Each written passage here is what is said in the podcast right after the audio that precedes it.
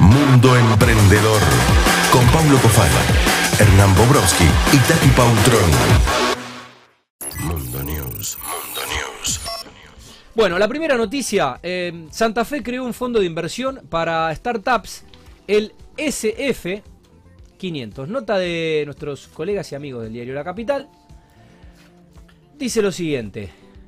No está firmada, pero bueno. Sí, la Saludo- amiga Patricia Martino, de la sección de economía. Perdón, no lo vi. estaba acá a la derecha. Sie- Siempre las firman, muestro, las firmas de, los, de los colegas aparecen acá. Un poquito de letra más Bueno, no grande. impresión Esta apareció acá a la la derecha, un poquito más chiquita.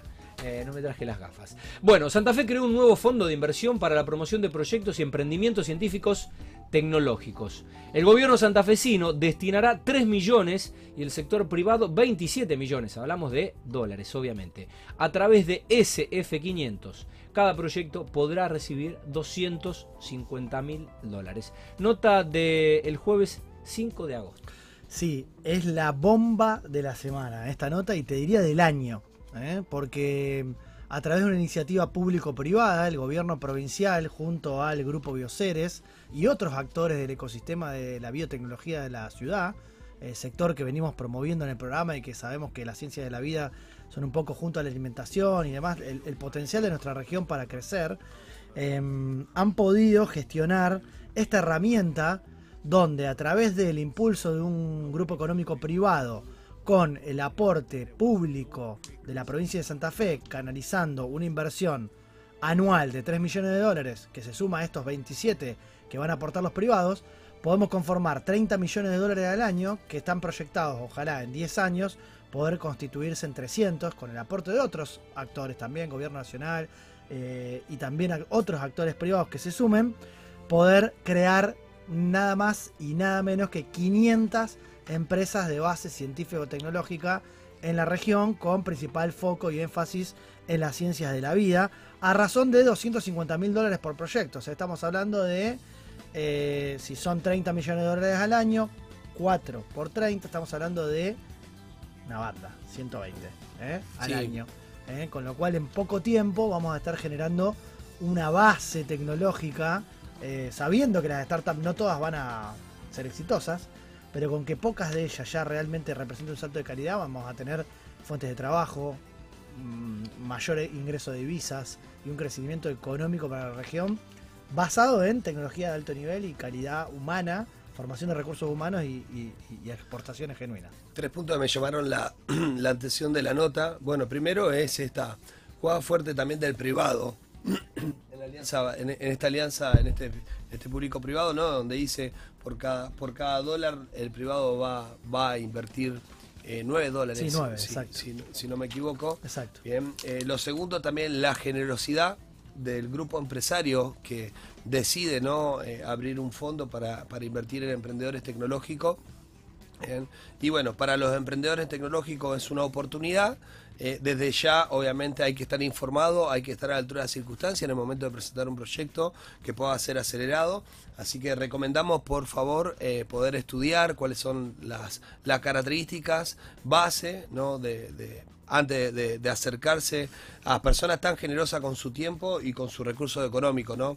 Bueno, Hernán, vos sos un, un especialista asesorando a, emprendedores tecnológicos, así que pueden contar acá también con, la asistencia de Hernán, pero bueno, eh, es una responsabilidad también para el emprendedor estar a la altura de las circunstancias en el momento de presentar un proyecto. Exacto, la, la nota es del jueves porque el jueves fue el evento Transformando Santa Fe, uno de los tantos eventos que ya vienen desarrollándose, en el cual también se puso en marcha el Consejo de Economía del Conocimiento, es un consejo consultivo también del sector, integrado por eh, empresarios de la región, que también estuvieron presentes, como Esteban Lombardía de Terragene, Ale La Rosa de Agrofy, eh, también estuvo Diego Viruega de la Comisión de Innovación de la Bolsa de Comercio de Rosario, todos actores importantes del ecosistema que junto a referentes de las universidades, eh, la UNR, la UNL, la Universidad Rafaela, Universidad Austral y también eh, representantes de aceleradoras, incubadoras, centros y polos, pudieron anunciar esta, esta articulación público-privada. También la hemos tenido aquí a Marina Baima, la secretaria de Ciencia, Tecnología e Innovación de la provincia Abrazo a que Marina. es una gran impulsora de estas iniciativas. Eh, y hay una novedad también que es muy interesante para que se vea también cómo es esto de la articulación público-privada. Fran Buchara, que se desempeñó hasta aquí como secretario de Asuntos Estratégicos del gobierno de la provincia y que fue un poco también el impulsor de estas iniciativas representando a la provincia, va a dar el salto eh, de lo público a, a lo netamente privado en este sentido, convirtiéndose en el gestor del fondo eh, como de representante del grupo Bioceres. O sea, hay una vinculación tan estrecha y una articulación tan profunda entre los integrantes del sector privado con aquellas autoridades, funcionarios del gobierno que de algún modo están impulsando desde las herramientas y las políticas públicas la creación de estas iniciativas que permiten que esta sinergia se pueda dar casi naturalmente y que ese paso siguiente, que es la constitución del fondo, la gestión de los recursos y un buen, una buena rendición de cuentas también de lo que se va a hacer para que el, el erario público pueda ver ese retorno en, la creación de las empresas, eh, llegue a mayor eh, resultado. Para destacar un, último punto de, la noticia es también eh, la visión regional que tienen no solamente tan enfocada en las grandes ciudades como Rosario, Santa Fe Capital, sino es una oportunidad para localidades, comunas y municipios de, de Gran Rosario, ¿no? Para que tanto sus autoridades, eh, digamos, tengan eh, algún modelo de gestión efectiva para poder de alguna manera eh, captar este tipo de inversiones y poder transformar comunas tecnológicas, el municipio tecnológico de Gran Rosario, donde hay mucho talento. Bien, y con todo esto lo que nos dejó la pandemia, el talento puede seguir estando viviendo en sus, en, su- en las periferias, ¿no? en las localidades más chicas, y se pueden desarrollar. Obviamente que esto dependerá mucho de la capacidad de gestión que tengan los presidentes comunales y los intendentes del Gran Rosario para poder captar la, la, la atención de, de este tipo de fondos, ¿no? Eh, que, que de alguna manera la gestión para poder captar inversiones no es lo mismo que la gestión política, sino que hay que rediseñar, ¿no? Y ejemplo, tener localidades 100% conectadas por fibra óptica, tener la tecnología acorde para poder recibir empresas tecnológicas como la que se quieren acelerar. Pero bueno, celebramos la iniciativa bien de la provincia de Santa Fe, pionera y ya un referente a nivel nacional en todo este tipo de asuntos, ¿no? Porque la verdad que Santa Fe eh, se ha mostrado al mundo como, como, una, como una provincia eh, pionera y, con un gran, una gran capacidad de desarrollo vinculado a la, a, la, a, la, a la investigación, a lo científico y vinculado también al mundo empresarial. Punto y aparte, segunda noticia de la sección, eh, Tomorrow Foods recibió 3 millones de dólares para su startup. Nota de la Nación, eh, sección Campo. eh, la empresa argentina que recibió 3 millones de dólares para un ambicioso plan para Latinoamérica. Con esos fondos, la startup argentina Tomorrow Foods apunta a construir un centro de investigación pionero en América Latina. Acá están los muchachos de izquierda a derecha, Guillermo Lentini, César Veloso, Gonzalo Segovia y Agustín eh, Veloso, con el campo atrás. Sí. Eh, una vez más, una nota vinculada a lo que son los emprendimientos plant-based. Basados en plantas. Alimentación para el mundo, lo que estamos demandando a futuro. Y también, eh, no, ya, a ver, semana pasada tuvimos a Notco, entre las noticias interesantes. La empresa chilena. la empresa chilena. Tuvimos a Frisata, ¿eh? Que es un fiel acompañante de este programa. Todas compañías basadas en este nuevo concepto de alimentación natural, eh, ahorrando eh, emisiones en lo que tiene que ver con, con la huella de carbono y lo que tiene que ver con eh, la producción de eh, alimentos basado en origen vegetal y no tanto en la producción animal tradicional con todo lo que eso significa, ¿no? Ahí agrego algo eh, de, la nota, em, cuando hablan de que de alguna manera las grandes cadenas de la industria gastronómica en Buenos Aires, por demanda de sus clientes, empezaron a considerar otro tipo de hamburguesa. Y ellos lo mencionan en la nota y me parece sumamente interesante, porque siempre lo mencionamos en el programa, el cambio cultural que tenemos en el consumo, donde ya muy dentro, dentro de poco, ¿no? Si no tenemos buenas prácticas eh, y no estamos enfocados en lo ambiental o en lo social, en nuestro emprendimiento, va a ser muy difícil tener cierto poder de mercado, ¿no? Y me sorprendió mucho esa parte, porque ellos la iniciativa la mencionan, bien, cuando abordan la industria gastronómica, desde que empezaron a notar de que había clientes ya que empezaban a demandar este tipo de productos. Me parece Sí. como un buen semáforo en verde. concepto también que se conoce como SPV, sistemas proteicos vegetales, ¿no? Es cómo reemplazar la proteína que tanto se dice que contiene la carne animal en productos vegetales que sepan a carne, sea que su sabor sea similar al de, al de la- la- los productos basados en, en- va, los productos de carne directamente, pero sin serlo. Y ya habíamos hablado de la Notco Burger, digamos, la Not Burger, eh, ahora de la SP Burger, es decir, esta de esta empresa. Frisata tiene los medallones de carne rellenos de queso que son riquísimos, eh, pero que también saben a carne sin serlo. Entonces, como bien decías, Pablo, nuestros hijos ya van a demandar eh, alimentación sin sufrimiento animal, con menor impacto ambiental eh, y con la posibilidad de reproducir procedimientos de producción de alimentos a mayor escala, con un menor consumo, con una menor demanda de recursos naturales y más saludable, ¿no? También aportando los nutrientes que nuestro cuerpo necesita para vivir. Completamente. Bueno, tercera y última noticia de la sección. eh, software para vender propiedades antes de que se construyan. Eh, nota Infobae, esta la leo de, mm, del teléfono porque Infobae cuando se imprime, una, una crítica a nuestros colegas de Infobae, cuando uno imprime la noticia, se corta toda. Eh, pasa siempre, así que la tengo acá en el teléfono. Bueno, eh, sección economía del portal digital, eh, de igual forma un gran portal digital. Un argentino creó un software para vender propiedades antes de que estén construidas. Lo hizo en sociedad con un experto de origen ruso-canadiense. El inventario muestra una plataforma de 50.000 unidades de desarrollos que demandan una inversión de más de mil millones de dólares. Nota del 9 de agosto eh, del el colega José Luis Sieri. Sacala del ángulo, capitán. No, in- e interesante, ¿no? Digamos, primero porque la tecnología está abordando eh, todas las industrias y la industria del real estate es, es una industria que necesita incorporar este tipo de herramientas. Segundo, bien, un argentino que destaca nuevamente en, en el mundo, de Panamá. Eh, tercero, si leen bien, bien la nota, él habla un poco de un proyecto que tuvo en España, En si no me en equivoco, Barcelona, sí. en Barcelona, bien, y habla un poco cómo la crisis, bien, eh, puso en turbulencia ese, ese proyecto. Cuarto, detalle no menor, bien, eh, como emprendedor, eh, la, la inversión que él ya tiene puesto, ¿no? Con su socio estratégico, bien, para poder darle, poder, para poder darle forma, bien, y bueno, y quinto, imaginémonos que todos estos, estos proyectos que todavía están de reposo, que no han, no han salido, que buscan tener transparencia por medio del mundo digital, bien, eh, ya dentro de muy poco lo vamos a poder pagar con nuestra billetera digital.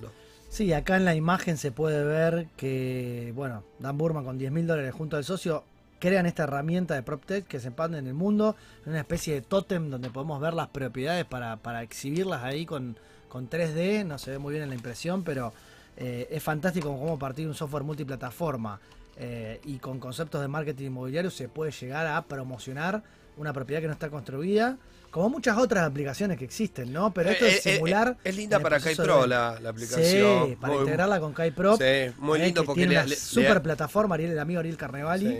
Gran emprendedor también. Saludo, Ariel. emprendedor, que seguramente vamos a invitar también acá al programa porque ha construido para Argentina y para Chile y para toda eh, una expansión que está pro- eh, proponiendo a nivel regional eh, una plataforma que se ha convertido en la plataforma del sector inmobiliario en cuanto cualquiera puede, ya siendo corredor inmobiliario sin tener su propio sitio, montarse, integrarse con un montón de, de sitios, con plataformas de pago, etcétera, y, y poner tu inmobiliaria en línea. Así que un producto así, integrado con una herramienta de software como la de Ariel, es una bomba. La sí. podés trasladar rápidamente a un shopping donde vos vas por ahí y vas viendo la casa que querés comprar, aún antes de ser construida y con un render casi en tiempo real.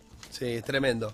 Esto agiliza un montón. Obviamente que, eh, digamos, va a haber un, un tiempo o un proceso hasta que se puedan instalar esta nueva La famosa tecnología. transición tecnológica. Sí.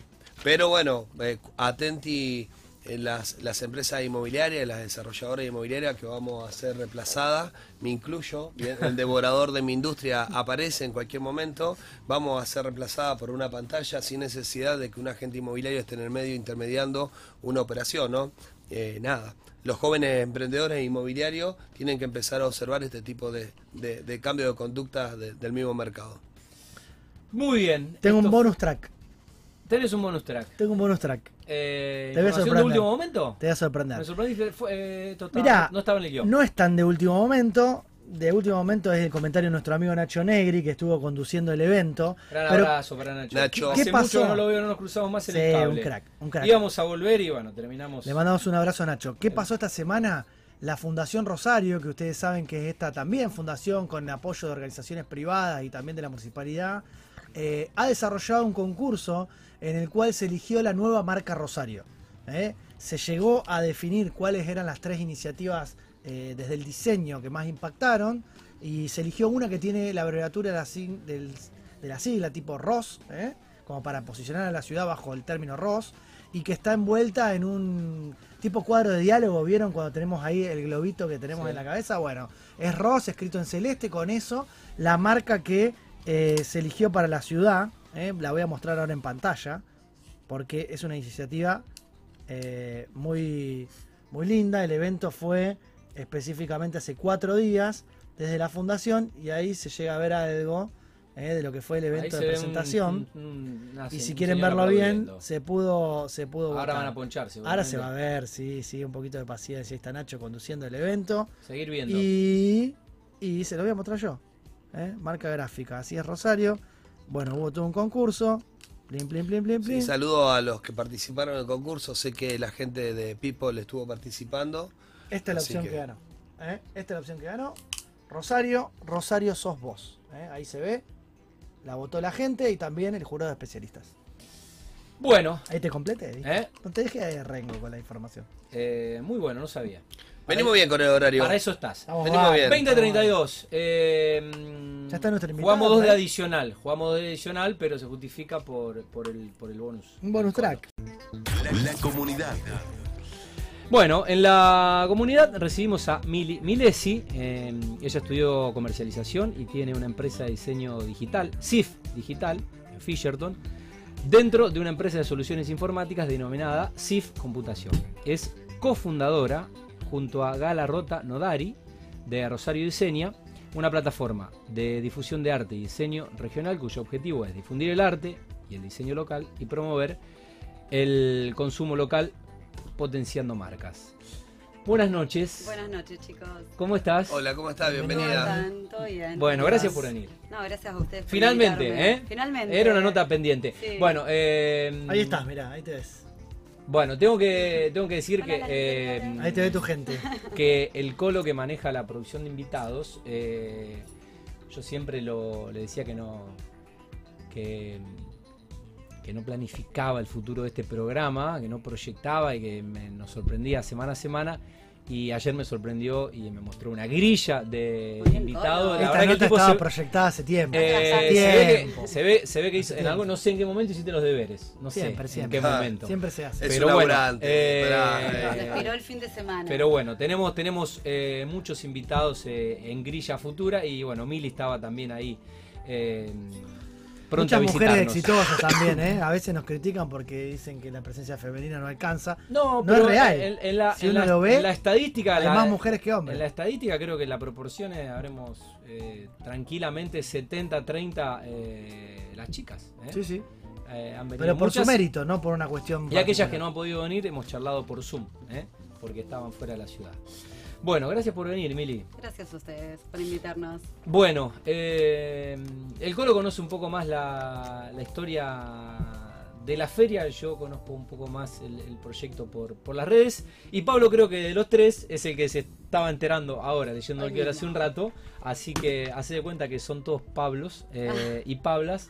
En Y su, bueno, mo- en su momento nos conocimos por un registro de marca que Miri vino a, a consultar, por un temita ahí que hubo, y después, bueno, era su propio emprendimiento de ropa bueno pero su ¿quién no, te, hermana. quién no te ¿Eh? conoce a vos, ¿Quién no? Rosario? Ah, bueno, pero ¿Quién vino no por el amigo Martín? Rosúa, ¿eh? Claro, un por amigo en común, Rosúa, conocido eh, representante de la ciudad.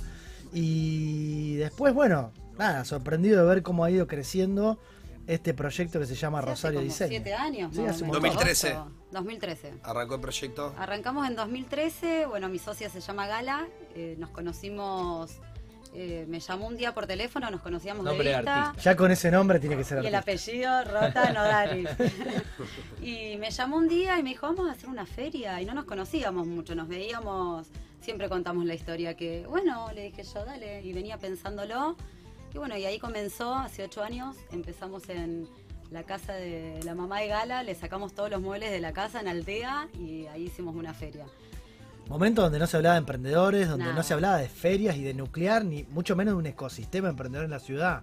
¿no? Después, bueno, parecido a lo, a lo de ustedes, también lo que generó en la ciudad cultura. Tal Hubo cual. varias ferias, también las municipalidades de las ferias de economía social, en los parques. O sea, de alguna manera fueron instalando un concepto de nuclear y armar una comunidad de emprendedores alrededor de ciertos rubros que eran de interés de ustedes, ¿no? Tal cual, eh, así comenzó, comenzó como una feria de emprendedores, eh, nucleando artistas, eh, diseñadores y después, bueno, hoy en día se transformó en una comunidad.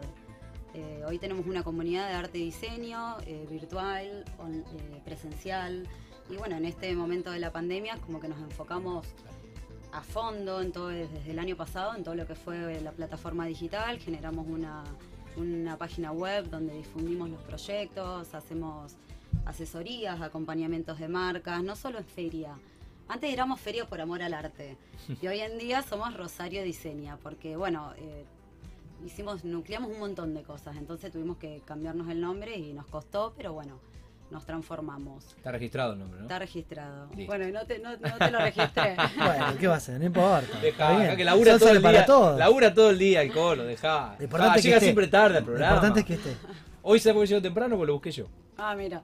Bueno, Eh, bueno, y cómo ha sido, o sea, cómo fue, mm, cómo surgió la, la iniciativa más allá de que de esto que decía Hernán, que todavía no, no, no estaba esa cultura o no, no, no- no estaba el, ecosistema. Eh, ¿Cómo fue esa química eh, de una relación también de que, que terminó en amistad, supongo? Sí, sí, estuvo bueno, porque viste que a veces las amistades cuando empiezan un emprendimiento y son amigos y todo es como que capaz que hay un poco más de roces, entonces al no conocernos tanto estuvo bueno. Eh, generamos, éramos socias y después, bueno, obviamente después de ocho años es como una amistad. Gala dice la, la relación más larga que tengo, me dice ella. es como que, bueno, pasamos por todo, peleas, eh, problemas, eh, un montón de cosas, pero bueno, siempre dimos a flote. Eh, comenzamos porque yo tenía un emprendimiento de indumentaria con mi hermana y una amiga, eh, bueno, que ahí registramos la marca y ella también tenía otro emprendimiento y bueno, no sé cómo no, no sé cómo ella me llamó, me dijo vamos a hacer eh, alguna feria y ahí nos conectamos. Y bueno, y ahí arrancamos a hacer nuestro, nuestro propio evento, pero bueno, tuvimos que después dejarnos eh, los emprendimientos personales porque también era como un hobby, arrancó como un hobby esto Ajá.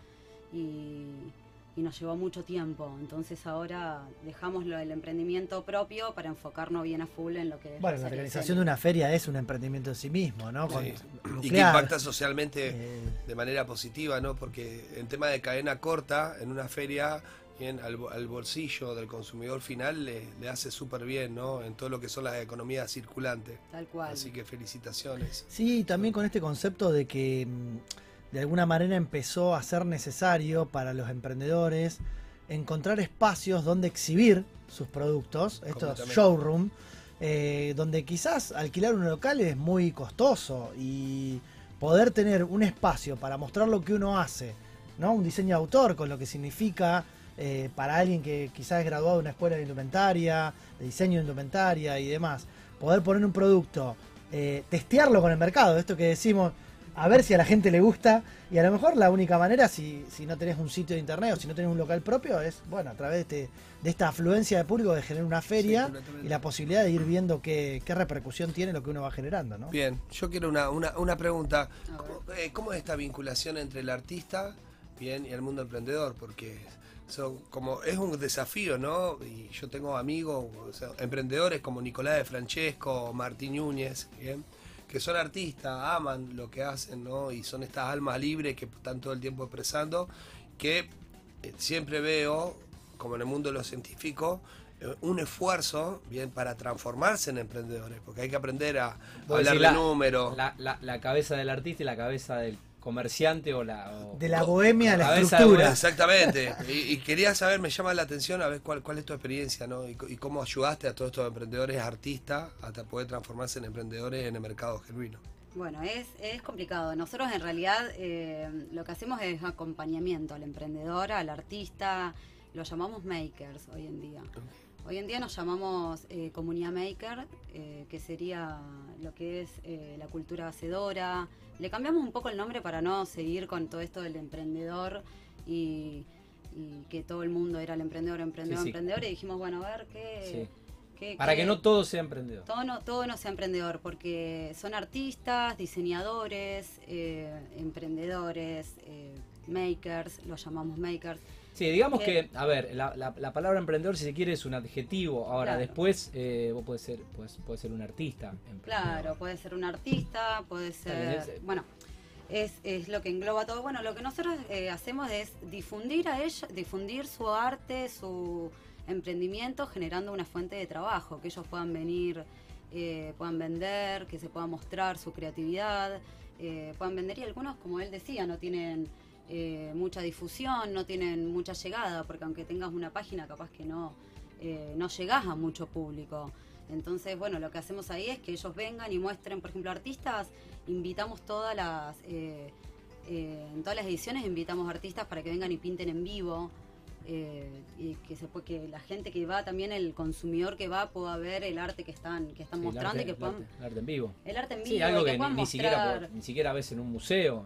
o sea, Claro, a veces hacemos sorteos de esos cuadros después, después o, si bien hay un montón de artistas que a la vez no solo pintan cuadros, que eh, hacen mates o un montón de otras cosas más, ilustraciones para cuadros. Y bueno, la idea es que ellos tengan, también tengan su lugar en el, en, en el stand, en la feria, y lo mismo también en la plataforma eh, online. O sea, en la parte plataforma online tenemos una, bueno, tenemos una sección que está dedicada también a los artistas donde difundimos todo el arte de Rosario. El Muy sitio es www.rosariodiseña.com. Y ahí te pregunto, porque, a ver, esta sección se llama La Comunidad y no es casualidad tener gente justamente que acompaña eh, el desarrollo emprendedor. Toda la semana nosotros vamos alternando entre la sección Gen Emprendedor, donde generalmente viene alguien que emprendió un proyecto personal, quizás no no como ustedes, en el sentido de que esto también es un emprendimiento, pero es un emprendimiento generador de una comunidad. Claro. Y la verdad que el concepto de comunidad, del cual se habla mucho en el ecosistema emprendedor, es clave porque poder nuclear dentro de un concepto a un montón de gente, entiendo que es una construcción que lleva tiempo, que es muy difícil de hacer, y ahí nos encantaría que nos puedas compartir eh, tu visión al respecto, porque, a ver, a- yo te podría decir que a mi criterio se hace uno a uno, ¿no? Y es un proceso que lleva mucho esfuerzo y que cada persona de la comunidad eh, es tratada como un individuo y recién podemos tener un colectivo a partir de mucho esfuerzo puesto en ese sentido. Me gustaría saber cómo construyeron ustedes esta comunidad y cómo se sintieron de a poco y sin saberlo quizás o sin buscarlo, referentes de una comunidad a la cual le dan apoyo, eh, para que después nos puedas contar en qué consiste concretamente hoy por hoy todas las herramientas de apoyo a esa comunidad. Bueno, eh, sí, en realidad comunidad se armó sin eh, decir, bueno, vamos a generar una comunidad. Fueron en el transcurso de los ocho años que, fuimos creciendo y nos dimos cuenta que el emprendedor, el maker, era como que necesitaba eh, eso de, una mano. ¿entendés? Entonces eh, nos sentimos como, más allá de que vengan a la feria y presenten sus proyectos y se vayan, nos sentimos con eso de difundir y ayudarlos en si bien nos damos manía con un montón de también de herramientas digitales, o cómo presentar un stand, o cómo vender, o cómo eh, generar un packaging, eh, cómo eh, vos envías un producto y te lo envían a tu casa y vos tenés un lindo packaging, cómo recibirlo, alguna asesoría, fotoproducto, cómo presentar tu proyecto en las redes sociales. en- es como que fueron un montón de cosas que, bueno, que dijimos, bueno, a ver, vamos a armar un grupo porque hablábamos con 25.000 personas a la vez contándoles un montón de cosas y dijimos, bueno, generamos un grupo, formamos una comunidad, formamos rosariodiseña.com, ahí tenemos una guía online donde, eh, bueno, hay... Bueno, se hay- promocionan tipo avisos así de... es como la guía, viste, que teníamos antes, bueno, pero es online. Vos entrás y pones, eh, no sé, camperas. Y pones camperas y te aparecen todos los emprendedores que venden camperas. eh, está geolocalizada, te dice si es la zona del centro, de, Rosa, de Fisherton, de Alberdi, eh, tenés palabras claves y cuando vos entras a cada emprendedor o podés buscar por rubros, niños, grandes, masculino, femenino, y cuando vos entras eh, dentro de la plataforma te- eh, está todo el emprendedor y están todos los datos. O sea, una reseña mínima, fotos y los datos de contacto de cada uno para que se contacten con el emprendedor. Bueno, Comunidad que ahí- lleva 11.000 seguidores ya en Instagram. Sí, estaba viendo 12, justamente. 12 mil. 12.000. 12.000. Eh, Tremendo. ¿Esto ya lo venían haciendo o eh, la pandemia que eh, exacerbó el consumo digital de las personas encerradas eh, Pasó, pasó eso. fue la excusa perfecta para... Fue la bueno, excusa, en realidad, pues ya lo veníamos pensando. claro. Veníamos con un proyecto antes de la pandemia que se llamaba ferionline.com.ar, que bueno, queríamos, estábamos armando una plataforma, pero bueno, lleva mucho tiempo. Eh, que, bueno, nos estaban armando la plataforma y bueno, cuando llegamos al momento que fue la pandemia, que fue un desastre porque nos cancelaron todas las ferias que, que teníamos. Me acuerdo, me acuerdo llegar a un evento así, medio sobre la hora, que Ay, ¿te justo se suspendió un sábado allá en... En Funes. Sí, ahí donde está el food park frente al Liceo Sí, Aeronáutico. Ahí va a estar muy lindo. Y, y bueno, nada, esto de Es la verdad. pandemia que, que modificó un poco todo. Bueno, y ahí eh, no- nos lanzamos con lo que con lo que más rápido pudimos, que fue este catálogo online, porque no, no había terminado de cerrar lo que era Feria Online todavía. Y armamos este catálogo que estuvo bueno porque a todos los emprendedores, eh, al quedarse, si bien la pandemia, o sea, lo- al emprendedor eh, que salía a vender y que vendían un montón, porque venden un montón en las ferias realmente, eh, los mató, ¿entendés? En ese sentido. Era como que la gente no estaba muy acostumbrada tampoco a comprar online, Sí, eh, más indumentaria, cosas como que la gente quería ver. sí. Y bueno, y empezamos Sí, a generar tocar, probarte, o sea... empezamos a generar esa plataforma que fue lo más rápido que pudimos. Claro. Ahí es como que dijimos, bueno, dale, la lanzamos ahora, salimos con eso y bueno, lo bueno es que no, no, nos fuimos reinventando siempre y, y no nos fuimos quedando... eh, ¿Y ahí ustedes cómo trabajan? O sea, ¿tienen un modelo de suscripción? ¿Los emprendedores que forman parte de- o que necesitan esas herramientas se suscriben al sitio? ¿Pagan un aviso publicitario por el espacio que ocupan? Que después eso se transforma en un espacio físico tipo localcito en la feria. ¿Cómo, cómo lo trabajan? A ver, sin... eh, Es No, más no. que nada porque me No, parece Pa- que es súper para- interesante. Para alguien que tiene, para alguien que quiera armar- tiene productos por mostrar y que les, Claro. les, les interesa. O sea, para quien está del otro este- lado a y este quiera proyecto. subir Sí, y conocer Eh, las estoy herramientas, navegando y es fácil. la- ah, La verdad de navegar. Estamos- de hecho, estamos- estoy, estoy pidiendo un ¿Estás haciendo tablero para de Sí, sí, sí, estoy Bien. pidiendo un Tablero. Bueno, Bien. radio en vivo. Pablo, Pablo está comprando va a un tablero. responder Pablo entonces. Pablo está, Pablo está comprando un tablero en vivo. Bien. eh, bueno, el emprendedor es no es solo producto, sino servicio también sumamos ahora. Como por plataforma. ejemplo, Eh, quienes hagan eh, algo para eventos para niños o candy bar, para cumpleaños o...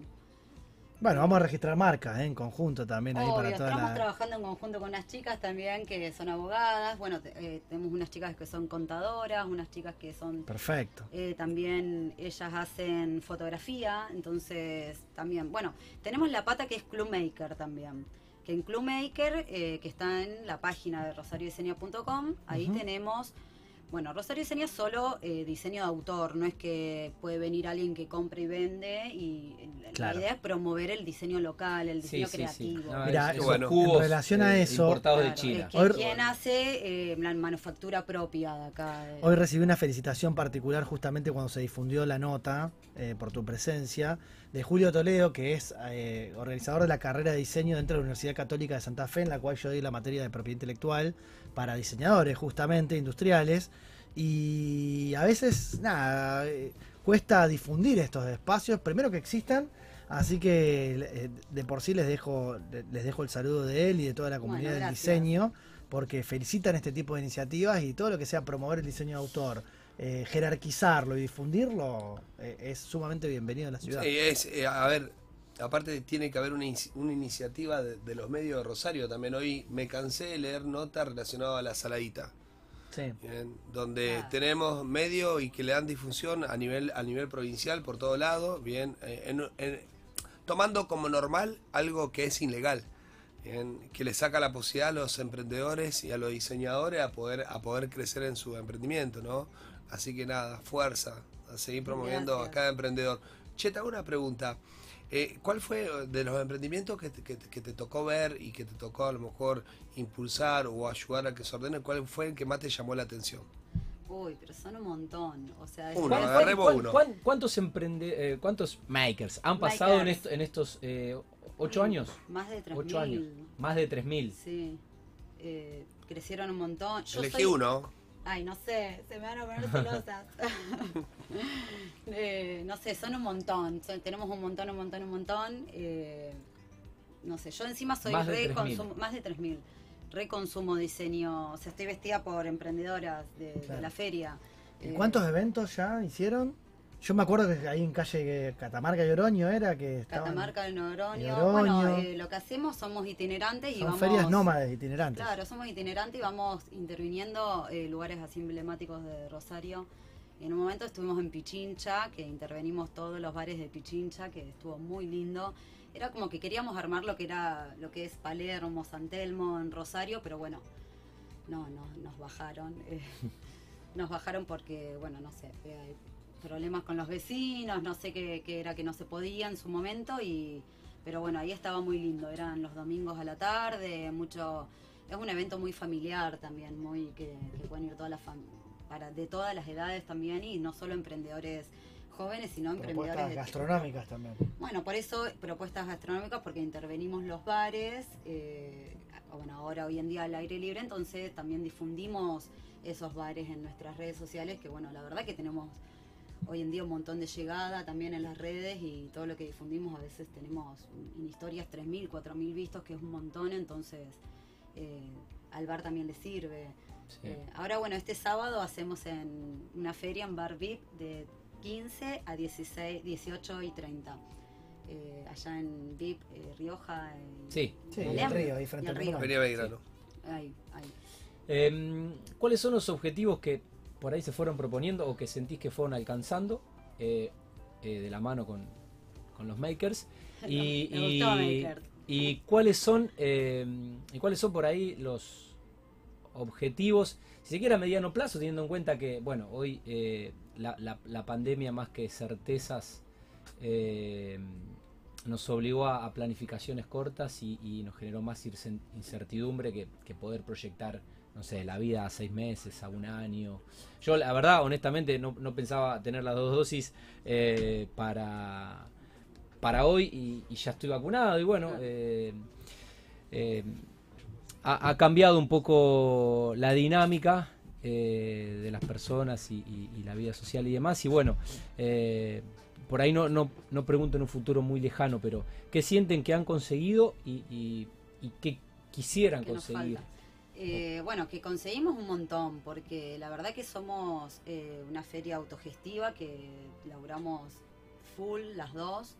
Eh, si bien vos antes me preguntabas que cómo el emprendedor eh, colabora en esto, de lo que es la comunidad online, con Gala, aparte de, nuestro emprendimiento, de nuestros trabajos que tenemos, con Gala laburamos mucho en Rosario Diseña y hay una membresía mensual muy baja que es para mantener también el sitio más que nada, pero sí, los costos eh, fijos. son costos que no, que al emprende, que bueno, que sabemos que lo que queremos es que difundir más que nada Sí. los proyectos creativos. Eh, y a lo que vamos, al objetivo que vamos es tratar de, de- de entrar un poco en la agenda cultural de, de Rosario, eh, entrar en algo de en cultura, con la municipalidad, estamos intentando también ingresar en algo de eso como para, eh, si bien ellos te- hay, hay ferias acá en Rosario que son de, de la municipalidad, Sí. estamos queremos también difundir también lo que Sí. lo que somos nosotros, que somos una feria autogestiva Sí, privada, no somos pública. Entonces, eh, nos gustaría también eh, como empezar a difundir eh, nuestros emprendedores en, en Rosario, en lo, Se que entiende. es, en lo que es la ciudad también. Pero bueno, es complicado. No, tranquila. Yo creo que no hay que perder la identidad de que, No, no. de que es una iniciativa privada. Bueno, hoy en, en la ciudad de Rosario, sobre todo, están mucho más abiertos a convenios de colaboración, ¿no? Le hace falta a la ciudad de Rosario renovación de sus ferias, ¿bien? Y nueva, nueva, nueva propuesta, ¿bien? O Claro. sea, así que están súper bien encaminados. Bueno, gracias. gracias. Sí, a ver, eh, insisto, a mí el concepto de comunidad es algo que me sigue dando vuelta porque eh, la verdad que es admirable cómo pasan de- de- Completamente. de- de- del apoyo de iniciativas individuales a poder generar una comunidad de más de 10.000 personas, 3.000 emprendimientos. Los números me vuelven loco, Pablo. Supongo que te 3.000 hace, te hace Yo lo estoy- yo mismo. estoy Más de mirando ya- 250 eventos, Sí. 3.000 Ah, emprendedores. ¿Compraste algo más? Tablero, ¿ya Eh, Compré un tablerito para cosa anuncio. que- Bien, y también estaba mirando y hablé por Instagram y ahora me están me respondieron, así que la experiencia en serio está buena y también estaba mirando la decoración eh, para los juegos para, para niños, para los departamentos. Bueno, ahora hay una, eh, tenemos una feria virtual que es domingo, lunes y martes, donde hay algunos emprendedores para niños que, bueno, entras a la página y puedes comprar online, eh, bueno, y el sábado va a haber también un sector eh, para las infancias donde eh, es todo hecho a mano, es todo local, es, es otra cosa lo que regalás, son muchos juegos didácticos, sensoriales, para niños, la verdad que son propuestas súper lindas. Yo voy, voy a la feria cada vez que voy, no sé si salgo perdiendo porque siempre me voy con un montón de Tu cosas. niña feliz. Mi niña feliz, pero de todo, porque también, bueno, las chicas acá que hacen camisas, pantalones, o sea, hay, hay de todo. Che, ¿te- ¿estuviste cerca de algún programa de la provincia eh, de aceleración para emprendedores? No, no. Estaba la Feria Puro Diseño también, que potenciaba el desarrollo local para llevarlos a Buenos No, Aires. pues, a la eh, Feria eh, es Nacional. sumamente interesante tener 3.000 3.000 emprendedores vistos, que más o menos lo conocés, que ya tiene un mínimo viable, bien como para poder entrar en una etapa de captación de fondos y aceleración para algunos emprendimientos. Sí, sí, sí, nos gustaría eso. Bueno, y ahora lo que estamos haciendo es como que somos un, eh, eh, ¿cómo se dice? Un vínculo, no, un Nexo, nexo entre emprendedores y también eh, proveedores o, eh, como por ejemplo, bueno, lo que, lo que llamamos el Club Maker que tenemos en nuestra sección, que bueno, el Club Maker hace poco lo lanzamos donde eh, empezamos, pasa que todo nos lleva un montón de trabajo también, sí. porque convocar, hablar y... eh, bueno, ahí lo que queremos hacer es, eh, sumar también lo que son los proveedores de esos emprendedores, Claro. ¿no? Entonces en la parte del Club Maker lo que haríamos es convocar a ese proveedor, eh, que le haga un descuento al Sí. emprendedor y el que forma parte de la comunidad un Maker de tenga un descuento en ese lugar. Entonces, como que conectamos entre ellos, como Club de también sumamos bares, peluquerías, eh, gimnasios, entonces... El concepto el- del club de beneficios va muy bien. el club de Una vez que beneficios uno tiene la comunidad Lo empieza... que es el club de beneficios, lo que es el famoso que van con una tarjetita, yo pertenezco a, a Rosario Diseña Comunidad, entonces tienen descuentos en diferentes Sí, lugares. una, Exacto. herra- una herramienta también poderosa para bajar costos, ¿no? Porque Claro. el poder de compra te da a obtener costos más, más competitivos, ¿no? Claro. Sí, también y canjear servicios y, y es mucho más fácil cuando todo se vende al costo también, Sí. eh, porque se puede justamente de profesionales de distintos rubros ir, ir complementándose. Y también han creado este ya un estudio de comunicación propio, ¿no? Este Lab Maker, desde donde también acompañan ¿eh? a las marcas, ya, ya no Ya les tenemos queda, todo. ya tiene todo. Eh, sí, el Landmaker eh, nos juntamos con una, eh, una colega, Paula, que ella eh, bueno, sabe mucho de este tema y lo que hicimos es, eh, cuando ingresa alguien a la comunidad que nos escriben, hola, quiero participar en la comunidad, ahí pasan por una curaduría de, de- de también, a ver qué es lo que necesita también. Porque puede ser que, bueno, vos ingresás y vas a difundir también en Rosario Diseña algo y capaz que las fotos eh, no, no son buenas, no son buena calidad eh, o no comunican bien. Eh, y- un, un- filtro o un asesoramiento de diseño y de gráfica. Sí, bueno, Claro. rubro no Y- y- y encuadra, o como bien vos decías, Sí, o- o negocios de reventa que por ahí no Claro, aplican para a- ver si- al diseño de Entonces, autor. bueno, ahí pasan por el Landmaker, donde se hace como toda una...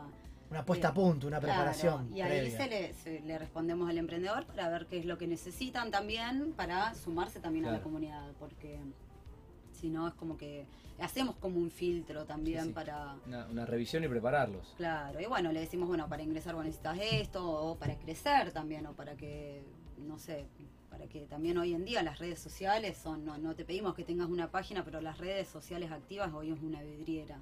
Es como tener un local de ropa y que esté tu, tu, tu vidriera ahí. Entonces, la verdad como se ve el efecto porque hay mucha coherencia visual en todo los- el ecosistema digital. ¿Pensaron en que- llevar esto a otras ciudades, Sí, crecer y escalar un poco a nivel nacional? Sí, queremos, queremos, eh, soñamos con agarrar un colectivo y subir a todas A todos, y ¿eh? Y a tipo, a pasear. los pueblos queremos ir. A los pueblos. A los pueblos, tenemos Bien. ganas. Pero bueno, ahora la pandemia y todo. Eh, yo tengo una amiga que vive en San José de la esquina y ella tenía un bar ahí y bueno, siempre decíamos de ir allá y, y hacer algún evento con todos los emprendedores, pero Sí, bueno. más con esta experiencia de la itinerancia, ¿no? Esto de poder, como vos decís, subir a todo el mundo a un colectivo, a un medio de transporte, o decir nos encontramos todos allá, vayan y, y revolucionar un pueblo. Y, Tenemos la idea y de- dejar la impronta, ¿no? Y la Hay huella de ya lo que una, hay una empresa mexicana que es un shopping móvil. Ah, me muero. Bien.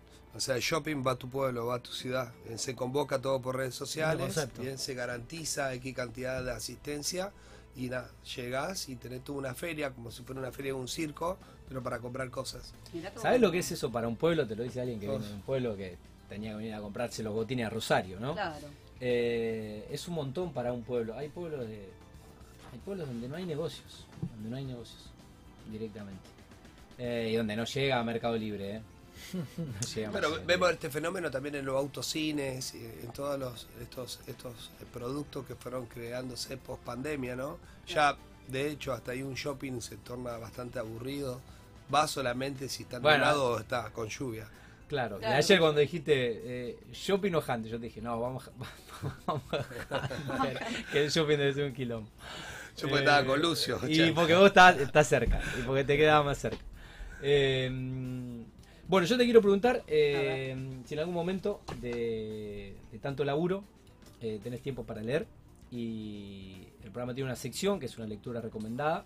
No necesariamente tiene que ser de la cultura maker. Ah, me Eh, Maker, Nada. Em, Eh, nada, algún libro que te que tengas ganas de compartir. eh, capaz lo leíste hace cinco años, pero no te olvidas. Y bueno, si tiene que ver con la filosofía, con la cultura de, de tu laburo. Mira, hace Eh, poco, para que lo voy a buscar porque me recomendaron un libro, me lo compré y lo tengo, pero todavía no lo empecé a leer. Eh, pero es sobre mm, la conciencia emocional. La conciencia emocional. Algo. eh, no, es- muy no es sobre emprendedor, algo. Bueno, no, no, no, creo que no, no lo voy a encontrar porque tengo mil mensajes, pero me lo compré y no me acuerdo el nombre ahora. Eh, es algo por crecimiento personal, crecimiento emocional, toda esa, eh, ese Esa estilo. onda. Esa onda me gusta, me gusta leer sobre que eso. tienen los artistas, los artesanos y la gente Bueno, sensible. te vamos a dejar de tarea que después nos mandes porque vamos a postear Dale, el libro con la lo- tapa. lo voy ¿eh? a mandar, le y vamos le a vamos a agradecer a la persona que te lo recomendó No también. sea hippie, no puedo poner una placa. Eh, no se acordaba. Tres. We Are Hip se llamaba su emprendimiento de aquel entonces. Soy muy Mirá si será hippie muy chic. No, no, si ya sabemos, Sí, ya, sí, se- sí, ya- muy ya- ya te conocemos. Imagínate. Ya te conocemos. Eh, tengo también bueno, la empresa te vamos, a, que te vamos a dejar esa, te laburo vamos a dejar montón, esa, que esa tarea. Esa tarea. Después se los mando. Eh, igual lo publicamos eh, en la semana. Bueno, eh, por mi parte, la verdad que eh, no sorprendido, pero eh, qué, qué bueno lo, lo que están haciendo y, y bueno, cuando contás el, tiemp- el tiempo que llevan en el proyecto y laburando, eh, cuando haces las cosas bien es como que inevitablemente eh, va a pasar lo que les está pasando y el crecimiento es incesante, es, es- es- es día a día. Eh, la verdad que teníamos ganas de, de saber un poco más de lo que vemos por, por las redes. Bueno, y ojalá podamos visitarnos, pero ya te Sí. digo, me parece que no sé si recuperaremos la vida normal. Sí que Sí, los últimos meses del año vamos a, a- a poder tener eventos sociales con protocolo. De hecho, verás las verás la agenda de- del teatro, va a ser con protocolo, pero ya hay Ah, eh, siete shows para el Teatro Vorterix. Y bueno, y por qué no ustedes eh, también haciendo ferias cada fin de semana. Sí, sí, es la idea de... Y no, no, no descuiden también el impacto social que generan en el emprendimiento de ustedes, que puede, lo pueden hasta medir, eh, ya que en el tiempo que hoy estamos viviendo, ¿no? Eh, poder eh, generar proyectos que corten toda cadena de intermediación y para tener un producto de calidad para cierto sector de la sociedad eh, le hace muy bien, en- a- a la sobre todo a la economía regional, la economía circulante, ¿no? Y eso es tremendo y la verdad lo valoro mucho y siempre estoy cerca de emprendedores que, que están con esa visión, ¿no? El bolsillo de la gente hay que cuidarlo y si vemos producto, ¿no? Y de la calidad de, de una prenda de ropa a una prenda de ropa dentro de un shopping con toda esa cadena bien de costos que tienen y podemos ver realmente cómo afecta, que está medido entre un 30 y un 35% bien eh, menos el producto en el bolsillo de cada, de cada persona, ¿no? Pablo que- te consigue barrios. ¿eh? Para que vos. Bueno, tenemos Vayas con tu una, una sección también nueva que se llama Maker Tour, que ahí eh, vamos a visitar al, al Maker eh, si tienen talleres o, eh, o lo tienen en su casa o tienen algún taller donde producen sus productos, vamos y les hacemos videos, entrevistas, todo para mostrar también el lado detrás del, del emprendedor. Que a veces está bueno, porque viste, vos no sabés que... Entonces, bueno, ahí difundimos también el...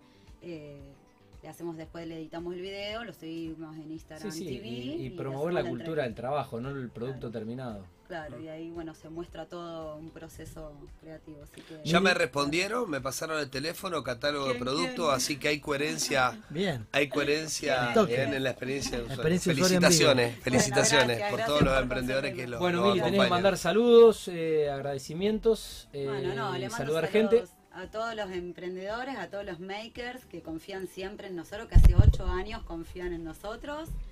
Y a mi socia Gala, que bueno, no pudo venir, pero. Bueno, renovaremos No la pudimos Gala. conocer, pero le agradecemos, y eh, vendrá ella. Vendrá Gala ahora la Sí, la próxima sí, ahí por cuestión de protocolo, de espacio también no la pudimos tener acá, pero bueno, un, un placer y, y mandarle un abrazo también por y felicitarla, ¿no? Por el empuje que, que junto a Mili eh, desarrollan desde Rosario Diseña para, para todos estos emprendedores de la ciudad. Bueno, en, re- en realidad es arroba rosario.dicena. Sí, Sí. porque no nos dejan poner la Eni en Instagram, ¿viste? Entonces, Bueno. Bien, Sí, prefiero que esté felicitaciones a Vicky. Vamos a hablar Hola con ahí. Mark. Muestro ahí en Vicky en tiempo real. Bien.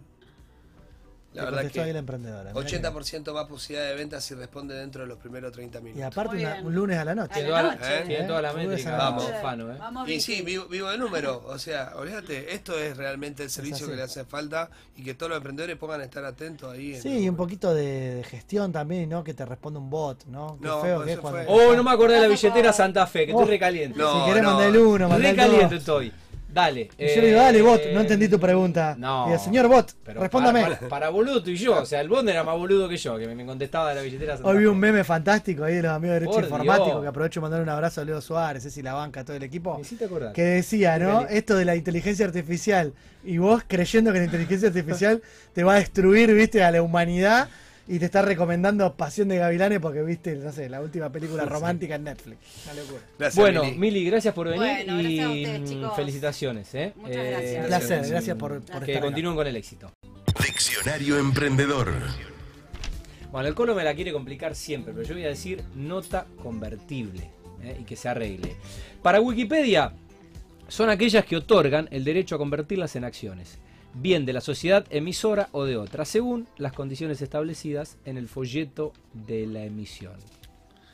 Bien, Disculpa, a mí me encanta la capacidad de docencia que tiene Hernán, ¿no? Porque esto Bueno, es si es seguir el hilo conductor de, una nota, eh, no, de, de una recomendación que dimos en el programa pasado. Sí, sí, y del anterior también, donde ya empezamos a, a trabajar todo lo que es el concepto de financiamiento para startups. Ese faltamos nosotros. eh, Vos no vinís, yo basada en- tampoco. exacto, en toda una serie de herramientas y, de acuerdos legales que se van a ir desarrollando en esta sección y en los próximos sobre las, di- la- las distintas alternativas de vehículos de inversión. ¿eh? Cómo canalizar el aporte de un inversor en etapa temprana, en estadio semilla o, pre-semilla, y cómo influye eso en las diferentes rondas de inversión. Así que vamos a hablar de la nota convertible hoy en particular y también en la última sección de valor agregado vamos a explicar cómo negociar una nota convertible. Fluye en Eh, esto, pre-semilla y este sentido. semilla, diferencia. Bueno, tiene que ver con el estadio y con los montos, ¿no? Muchas veces tiene que ver con, primero, si tengo una idea y un proyecto ya desarrollado, y si ese proyecto logró ser un prototipo, un MVP, algo que ya está de alguna manera validado en escala de laboratorio o en escala precomercial, como para salir a la cancha. Bien. ¿no? Si solamente es una idea, un proyecto, estamos en etapa pre-semilla. Pre-semilla. Si ya esa idea la pudimos desarrollar en un prototipo, estamos en una etapa semilla. Y a nivel inversión y montos, eh, tenemos eh, una inversión inicial o el financiamiento propio de, de los emprendedores y su círculo cercano en la etapa presemilla, quizás una inversión ángel, y ya la- el apoyo a aceleradoras, incubadoras y, y- y también inversores, pero con un mayor monto eh, en etapa semilla como previo a lo que son las rondas de inversión serie A y siguientes. Ok. Bien, ¿qué es una nota convertible? Es un documento legal por el cual uno ingresa fondos a un emprendimiento, pero que generalmente está asociado a lo que es tomar deuda, ¿no? Que se puede convertir en acciones, pero que de por sí tiene la lógica de un préstamo.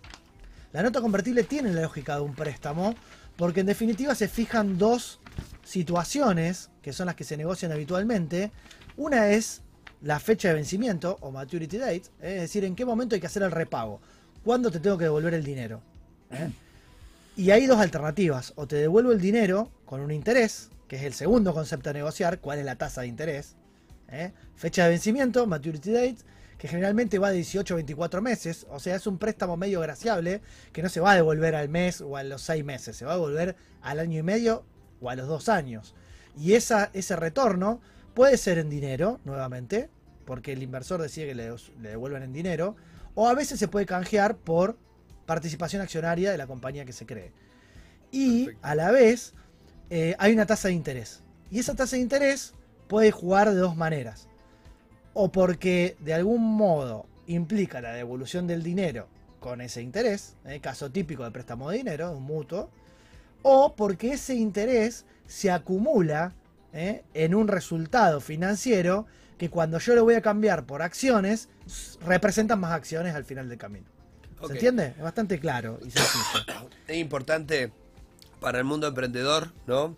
Tener los pies en tierra en el momento que mostramos una inversión y qué tasa de interés o qué, qué, qué retorno de interés vamos a ofrecer, ¿no? Yo a veces, muchas veces veo con mucha liviandad hablar de tasa de, de, de dos, casi dos dígitos, ¿no? Arriba del 10% Sí. de retorno en dólares y, y la verdad que, no, hay que, hay que ser prudente, ¿no? Sí, acá se habla del 2 al 8 como una tasa razonable anual y, y un plazo de vencimiento de, esa, de esos préstamos de, de- de un año y medio a dos. Bueno, tenemos un ejemplo, una multinacional como General Motors tiene un TIR, una tasa interna de retorno de un- entre un 5 y un 6% anual, con una inversión Sí, bueno, es lo que rinde también un bono en dólar en, en la reserva en el Tesoro de Estados Unidos, ¿no? O sea, inversiones seguras y mucho más bajas. Es importante que- esto porque, digamos, para, para poder hacer una, una buena evaluación de, de- de la compañía y poder, digamos, tener equilibrio, investigar bien cuáles son las tasas, eh, digamos, que son estables eh, para el mundo empresarial, ya que muchos emprendedores solamente por intentar de seducir inversores o intentar de seducir fondos,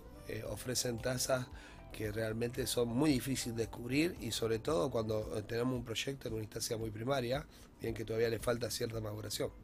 Exacto, la nota convertible tiene una ventaja por ahí respecto de lo que es la estructura formal de una ronda de inversión, que es evitar tener que evaluar la compañía en un estadio temprano. ¿eh? Entonces, yo me voy a hacer de un financiamiento prometiendo un repago de eso que se puede convertir en acciones, generalmente opción del inversor, y que premia de algún modo al inversor que realiza su desprendimiento eh, de dinero en un estadio temprano y que le va a permitir estar mejor posicionado para inversores que ingresen en una etapa más segura, posterior, donde ya el emprendimiento creció. Entonces, ahora después, en la, en la columna de valor agregado, vamos a explicar bien algunos conceptos adicionales que se negocian y que se tienen en cuenta a la hora de una nota convertible, pero principalmente su ventaja está dada por eso. Si bien es un instrumento de deuda, que se puede convertir en acciones en un evento futuro, ¿eh? es muy importante entender eso, que, que además de la fecha de vencimiento, hay algunos eventos que van a marcar la necesidad o la opción a, a- a- criterio del inversor de poder canjear eso o por el repago en dinero o muchas veces por la participación accionaria de la compañía. Y esto tiene que ver con lo que se llama un evento de liquidez, o decir, la posibilidad de que ingresen nuevos inversores en una ronda futura, lo que se llama también como financiamiento calificado. No es cualquier ingreso de dinero posterior el que va a permitir convertir este, este aporte inicial, sino que es un, un evento de envergadura, es una ronda de inversión, es algo que va a significar un salto en escala importante para el emprendimiento. Pero también no es el único evento. Si los founders deciden hacer un exit, es decir, vender la totalidad de la compañía, o vender el paquete de control, más del 50% de la compañía, y es decir, pierden la posibilidad de tomar las decisiones, muchas veces el inversor que apoyó a ese equipo emprendedor, que como bien decimos Pablo, es una decisión muy importante para los inversores en etapa de, de- estadios iniciales, confiar en un equipo emprendedor de determinado nivel. em, claro, si se va el, inverso- el, emprendedor es como que pierde un poco sentido la inversión inicial y eso le da la, la posibilidad al inversor que confió en este equipo eh, en forma originaria de salir junto con ellos en caso de que ellos decidan vender o que decidan eh, ceder la- las decisiones políticas de, de hacia dónde va el rumbo del emprendimiento. Así que bueno, nada, la nota convertible es una herramienta más, quizá la más difundida e histórica. Después vamos a ver en los próximos programas lo que son el SAFE, el KISS, otros tipos de acuerdos legales que justamente vienen a mejorar algunos problemas que tienen las notas convertibles. El problema principal que tienen, Tati, es que son deuda. El emprendedor está obligado a devolver ese dinero. O en dinero en especie, ¿eh? real, Una participación. fungible, o en una participación accionaria. Vamos a ver que los otros instrumentos se crean como ventaja respecto de que, bueno, si es capital de riesgo, estamos en un estadio temprano, startup puede funcionar o no, capaz que te perdonan un poco esa deuda. Entonces acá, al no ser contabilizada como deuda tampoco, no presionás a la compañía a quemarle el cupo de crédito si necesitan más apalancamiento de parte de una entidad financiera como un banco. Entonces, no es que acá sí lo tenés que contabilizar como deuda, eso implica que los balances tenés un déficit, ese rojo lo tenés que cubrir y capaz que te condiciona para seguir obteniendo nuevos financiamientos. Así que vamos a ver en la próxima sección eh, cómo mejorar eh, y cómo entender algunos conceptos adicionales que nos van a permitir entender mejor a esto que es la nota convertible y cómo actúa como vehículo legal de inversión a la hora de captar financiamiento de una startup. Valor agregado. Bueno, en concordancia con lo que era la sección anterior, el Colo se va a explayar y van a profundizar con Pablo eh, lo que serían tips para negociar una nota convertible. Está todo en inglés, Colo, así que no me haga laburar, dale. No, para, a ver, recién fijamos algunos conceptos de esta herramienta, de este contrato, ¿no? Porque en definitiva la nota convertible es un contrato, es un documento que nos permite captar inversión bajo ciertas condiciones, como Sí. cualquier contrato. Mm. Eh, algunos de los conceptos claves que hay que conocer desde el lado del emprendedor, siempre tratamos a partir de esta herramienta, volvemos a, a- a repetirlo, eh, que el emprendedor se haga de la jerga, ¿no? se haga de los términos y comprenda cuáles son los vehículos legales para vincularse con el capital de riesgo. Porque si el emprendedor no maneja la terminología está como en desventaja. Y es muy común. Tiene que conocer el lenguaje, donde después venga Claro. Mini y te diga maker. Claro, tenés que conocer el lenguaje porque Bueno, del otro lado el, tenés, el- el- el lenguaje, obviamente. tenés profesionales calificados del El otro lado. se Entonces va estás transformando todo el tiempo. Claro, tras que de por sí estás como en una desventaja económica porque sos como la parte débil, la que necesita el financiamiento. Si además estás medio ahí desorientado acerca de la Sí, terminología. sí, te tiran una palabra y no, Y es y como no que sabe te qué miran estás- y- no sabe qué está hablando. Sí, Claro. o pe- peor aún, podés caer en manos de inversores que no tienen lenguaje de finanzas y te piden altas tasas Exacto. bien, y en corto plazo. bien. Exacto. Entonces, Las- si viene un inversor y te habla de una nota convertible, vos no tenés ni idea de qué se trata, o te dice, hey, y si vamos por un safe, ¿qué es un safe? ¿Viste? No tenés ni idea. Entonces, bueno, de eso se trata. Por eso acá estamos tratando de incorporar conceptos, muchos de los cuales obviamente están en idioma inglés y que vienen desarrollados y, la- ya, y muchos no tienen traducción. y muchos no tienen Hay que traducción. aprendérselos. Eh, acá vamos a desarrollar dos conceptos adicionales que el emprendedor debe conocer dentro de lo que es la negociación de una nota convertible. Uno es el valuation cap y otro es la discount rate o la tasa de descuento. A ver, valuation cap. Cap es como el techo. Cap en inglés quiere decir sombrero, la gorra. ¿eh? Es como el techo de evaluación Sí. al cual se va a considerar ¿eh? convertible esta herramienta de nota convertible al momento que se dé el evento de liquidez. Vamos a ir a lo, a fantino. Claro, a lo fantino. dale. A Pará, ver, pará, a ver, pará, a ver, a ver, pará, pará. Entonces vos me decís que yo hoy puedo invertir un dinero donde vos me decís que voy a tener una rentabilidad entre 18 y 24 meses, pero en el caso de que yo no quiera tomarme de la rentabilidad, puedo transformar esa cantidad, esa inversión en acciones de la compañía.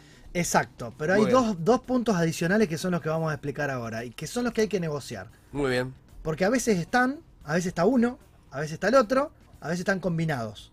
¿eh? Vamos a ver la semana que viene que también están estos elementos presentes. Por eso es muy importante estar atento a la definición, porque le vamos a dar un hilo conductor en los próximos programas. El límite de valoración, ¿eh? el cap, el valuation cap, ¿eh? O tope de valoración o de evaluación, es aquel valor estimado de la compañía sobre el cual, si la empresa es valuada en un monto superior, en lo que se da en este evento de liquidez extraordinario de financiación calificado, el inversor original va a convertir a esa evaluación menor. ¿Está? Entonces, ¿qué quiere decir eso? Que eso le va a representar una mayor participación en la ronda de inversión futura. Ok. Entonces es como un beneficio que le damos al inversor por haber apoyado el estadio temprano. Sí, y una Entonces- motivación también para que se quede Claro. y, no, y, no, y no genere que en el retiro de la liquidez se genere un estrés, un estrés financiero en, en- en el emprendimiento. Exacto. Es decir, que si yo digo, no sé, supongamos que el inversor pone eh, 50 mil dólares a una evaluación original de la compañía en 500. O sea, accede a un 10% del capital. Muy Si bien. esa compañía que hoy está evaluada en 500, entre las partes definen este evaluation cap y dicen, mirá, yo en la próxima ronda de inversión, si yo junto eh, no importa cuánto dé, capaz que el 30% sobre una evaluación de 2 millones de dólares, es decir, voy a emitir 600 mil dólares en acciones, vos vas a poder convertir a esa evaluación. Ahora, si la ronda es por 5 millones de dólares, vos también vas a convertir a dos, sobre 2 millones de dólares. Entonces, lo que vos lo que vos tenés invertido, estos 200 mil dólares, ya van a, a ser considerados sobre un valuation cap, es decir, sobre una evaluación mucho menor a la de la ronda. Eso va a permitir representar un porcentaje mayor de acciones. Eso se Eso se estima desde el día 1, Ok. quizás, si es que hay un valuation cap. ¿Está? Puede estar o no estar. Pero si está, hay que entender el concepto. Porque si Sí. vos no sabés que estás negociando, Sí, eh, ojo, porque también una de las tendencias de los emprendedores es decir, es poner este valuation cap muy alto. Sí. Entonces puede que eh, no se llegue nunca. Y el inversor diga, bueno, estamos valorando un monto menor, mi porcentaje se va a diluir antes. Entonces, hay que ser razonable con el valuation cap. Es decir, no poner un techo muy alto para el evento de conversión. Eso de por sí va a representar una ventaja para el inversor. La otra ventaja es la tasa de descuento. El descuento al cual el inversor va a poder convertir sus acciones con ese plus que representaba el interés. ¿eh? Pero al momento de convertir, además del plus original, cuando convierte en acciones, va a tener un descuento. Esto quiere decir que en la prima de emisión de esas nuevas acciones las va a pagar más barata. Bien. O sea, al pagarla más barata, va a convertir a un monto menor y va a tener más acciones o más porcentaje ¿eh? en el valuation table, ¿eh? en el cap table de la compañía. Es decir, cuando al final del camino veamos el porcentaje con el cual ese inversor ingresó al convertirse su dinero en acciones, va a representar un porcentaje mayor justamente por esto, o por tener un buen límite de valoración al principio, o por combinarlo también con una tasa de descuento y poder convertir sus acciones a un precio menor que el de los inversores que entran en un estadio posterior.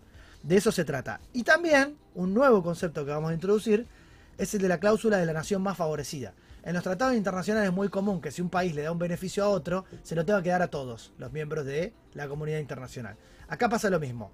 Si el em- emprendedor en una nueva ronda de inversión le promete a estos nuevos inversores una cláusula que los favorece, también se la tiene que dar a los inversores que acompañaron el estadio inicial.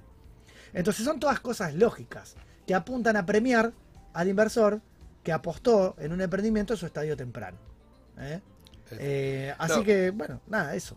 No, es interesante incorporar todo este tipo de herramientas, sobre todo cuando vos planificás tus diferentes rondas de inversiones y cuando vos estás planificando la compañía, ¿no? En, en, en- un poco ya mediano plazo.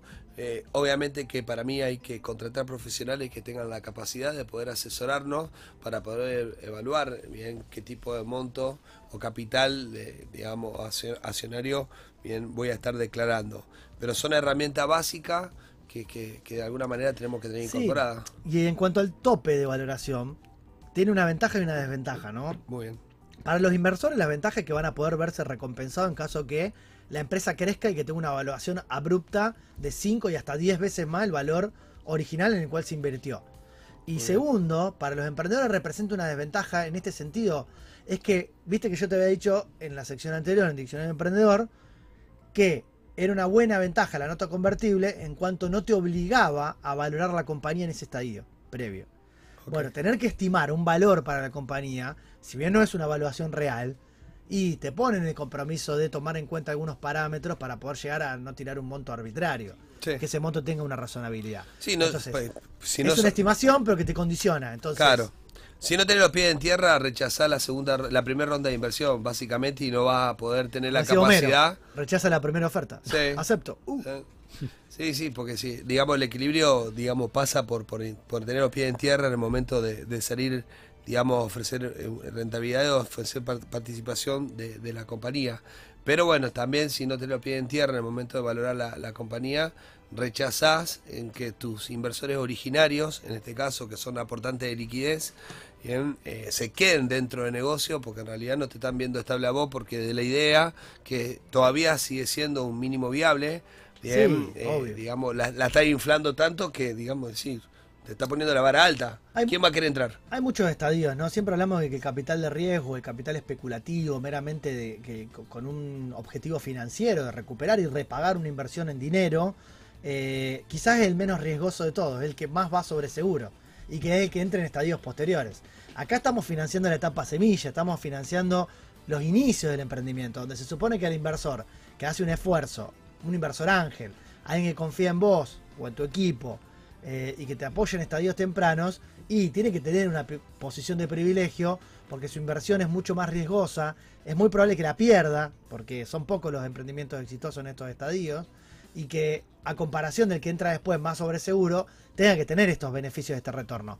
Ahora, lo que no le puede pasar al founder, al emprendedor original, es no entender esta dinámica. Sí, es no o, o no, o- no investigar sobre la dinámica, ¿no? Ejemplo, eh, eh, eh, estuve mirando en estos últimos días los 50 más, fondos más grandes de, de Latinoamérica, ¿no? Y vos entrás y la transparencia de la información es impresionante.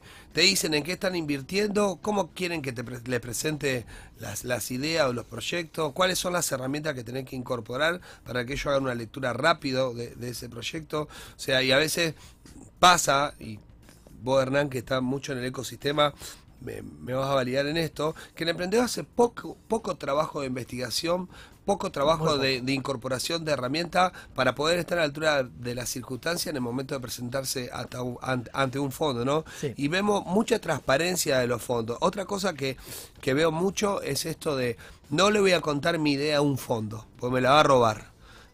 Y, No, el fondo no está preocupado por eso. Y no, y no está y no- por, y- por un retorno financiero, por acompañar un emprendimiento, por darle mentoría, por realmente hacer de eso un negocio exitoso. sí, completamente. Eh, y ¿sabés qué es lo que quiere el fondo? Que el emprendedor desarrolle lo que dice. Sí, que va a hacer. completamente. Y que el equipo sea bueno y, apoyarlo. Bueno, el fondo no tiene tiempo, no es su lógica ponerse a emprender y es robar que ideas. no solamente no, no, no gana dinero robar ideas, bien, otra de las cosas que veían en- en- como común denominador la evaluación de equipos de trabajo. Bien. Exacto, y de hecho la- el negocio de un fondo es ser exitoso en elegir buenos emprendimientos que crezcan para hacer exit o cotizar en bolsa y ser revendidos a futuro. Darle liquidez y repago a sus inversores que confiaron en los gestores del fondo y poder generar una reputación y una credibilidad en el ecosistema. Cosa que han logrado, por ejemplo, los argentinos de Casec Ventures, ¿eh? un fondo eh, que ha logrado ya levantar varias rondas y que también tiene mucho foco en startups locales y que en definitiva es lo que buscan los emprendedores cuando son exitosos. Los emprendedores también eligen a sus fondos y Sí. viceversa. Sí, sí, sí, Entonces, eh, insisto, levantar capital no es una tarea sencilla. Frisata nos contó su experiencia al aire acá hace dos semanas. Eh, levantaron 5 millones de dólares. Agrofy es una empresa local que levantó 22 millones de dólares. SP Ventures, un fondo de San Pablo, está apoyando mucho los emprendimientos Sí. argentinos. Eh, pero hay que prepararse para hablar con ellos. Sí. Hay que entender la nota convertible, hay que entender la estructuración de una ronda Serie A. Están las rondas puente, que son estas de los instrumentos intermedios, y después están las rondas ya de conversión y de emisión de acciones, que son las, las rondas de inversión en, en sí mismas, ¿no? Así que bueno, nada, seguimos ilustrando, a- trayendo conceptos, acompañando a los emprendedores, Y pa- para, y- para, para acompañar- acortando la brecha. Ok, esto de qui- quién está, a ver, quién puede acceder a estos fondos, todos. Porque simplemente poner, yo estuve el fin de semana googleando e investigando Sí. justamente por Acá esto. hablamos de porque- Crunchbase, que es una base donde están todos, startupeable, Exactamente. Socavalier, la- todas herramientas A mí que me online. sorprende la transparencia de la información, que es, que es fundamental, ¿no? es que los Porque- fondos muchas veces también tienen, son fideicomisos financieros, son empresas que cotizan y que necesitan de algún modo brindar información transparente. Sí, completamente. Bueno, así que a ponerse a investigar, eh, a investigar cuáles son los fondos, a elegir los fondos, ¿no? Y nada, esto a está al machar, alcance a de machar, todos. a machar. A- Así como, como investigamos otras cosas, cuando tenemos interés, Hablando bien, cuando, Bueno. cuando tenemos Es, interés. es un tema donde dinero. hacemos foco porque es donde más falta educación, ¿no? En este sentido, educación financiera. Sí, sí, completamente. Impresionante. Mundo Emprendedor. Lunes, lunes, 20 horas por Rosario.